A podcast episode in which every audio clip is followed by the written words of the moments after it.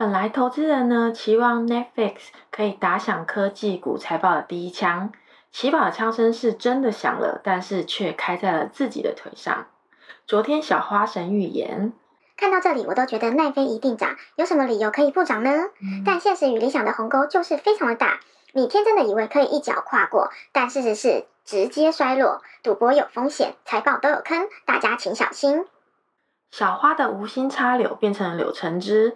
Netflix 真的爆雷了，所以大家一定要持续的关注七二华尔街小花神预言。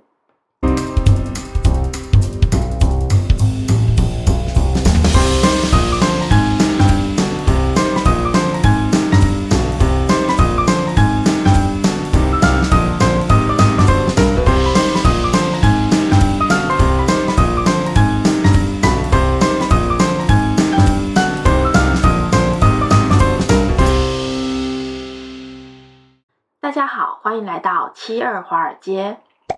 股市百变有意思，上涨回调买价值。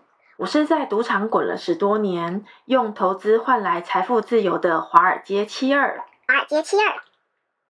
美国影音串流龙头 Netflix 上季呢新增的付费订阅人数不如预期，显示新冠肺炎疫情带来的居家追剧热潮已经平息了。盘后公布 Q1 财报。Q1 营收七一点六亿美元，市场预期的是七一点四亿美元，每股收益三点七五美元，市场预计是二点九七美元，所以盘后一度重挫十三个 percent。现在大家都不再看剧了，那大家现在在干什么呢？Netflix 第一季呢，仅新增三百九十八万付费用户。远低于市场预估的六百二十九万用户和自己评估的六百万用户，仅剩下预期一半的新增订阅量。这也是间接说明了，在这个世界上，除了神，只要是人都会遇到瓶颈的。然后呢，Netflix 预估下一季的财报挑战会应该会加剧，预估这一季只是新增一百万付费的订阅用户。比分析师预计的四百多万用户还差了一大截，再加上近期呢并没有爆款的作品上线，所以吸引不了更多的观众眼球，并加入订阅的行列。奈飞呀，奈飞，请好好加油可以吗？不然的话，小花下班在家都很无聊呢。导致呢这次的财报后股价暴雷。但是股票本来就是有涨有跌，这次的下跌也许是会让拥护 Netflix 的小战友们有一次不错的观察期，等待奈飞过两季后的表现。两季后，麻烦请你带我飞。看完了奈飞财报呢，让我们再回去看一下美股的三大指数。嗯、呃，三大指数呢？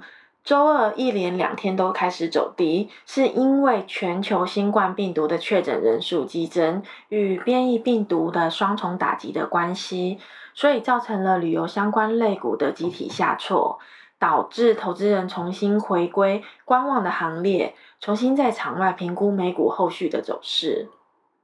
道琼斯工业指数呢，小跌零点七五个 percent，收盘报三三八二一点三。标普五百指数下挫二十八点三二点，以四一三四点九四点收盘。纳斯达克指数也跌一百二十八点五点，下挫零点九二个 percent，报一三七八六点二七点。三大股指呢全部下跌，基本就算是一个普跌的报价，只有健康类股、消费者防御类等少数板块是运行在绿盘的上方。其中呢，飞机制造商波音呢跌了四点一个 percent，是因为啊财务长离职的消息导致。公司高层离职会很容易造成股价重挫，影响到投资人的信心。这是波音努力走出新冠疫情和七三一 MAX 危机之际受到的再次冲击。什么是七三一 MAX？是七三七啦。捷兰航空、美国航空、挪威邮轮以及嘉年华邮轮这些航空和邮轮股啊，也都跌了大约四个 percent。这份财报呢，表明了全球疫情复苏并没有像市场想的这么的乐观。顺便把复苏的板块啊，石油、基建、邮轮、赌场、旅游全部都拖累下来了。基本面呢，配合技术面上面来看呢，短期的走势已经转弱，所以朋友们一定要小心哦。手上有这些持股的朋友们，一定要千万小心哦。在经济复苏啊、充斥不确定性的时候呢，会有很多投资人转到投资到相对安全的防御类股，例如不动产类、公用事业类、消费必需品，还有啊医疗照护类，间接会造成这些板块的轮动，以至于上周财报表现非常亮眼的金融类股和能源类股，也在这几天嗯间接大跌了。Oh my god！所以说呢，美国的财报季以往年的经验来看呢，几乎都有连带的联动效应。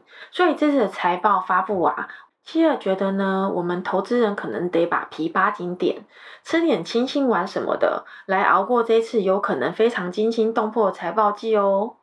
最后呢，在四月二十一号周三即将在盘前或盘中发布的财报有阿斯麦 ASML。